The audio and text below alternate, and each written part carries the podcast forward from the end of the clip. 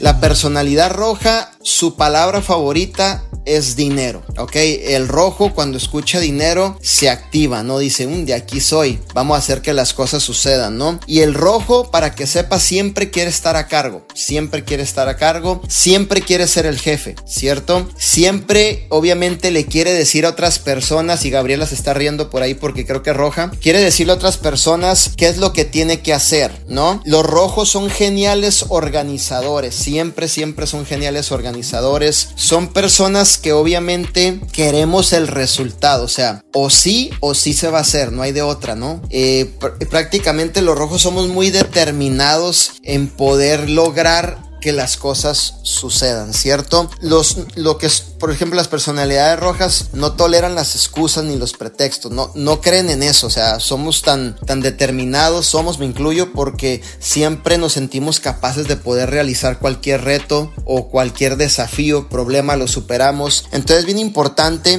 que el rojo, obviamente tú sepas también entenderlo y saber, obviamente, cómo dirigirte con los rojos, ¿cierto?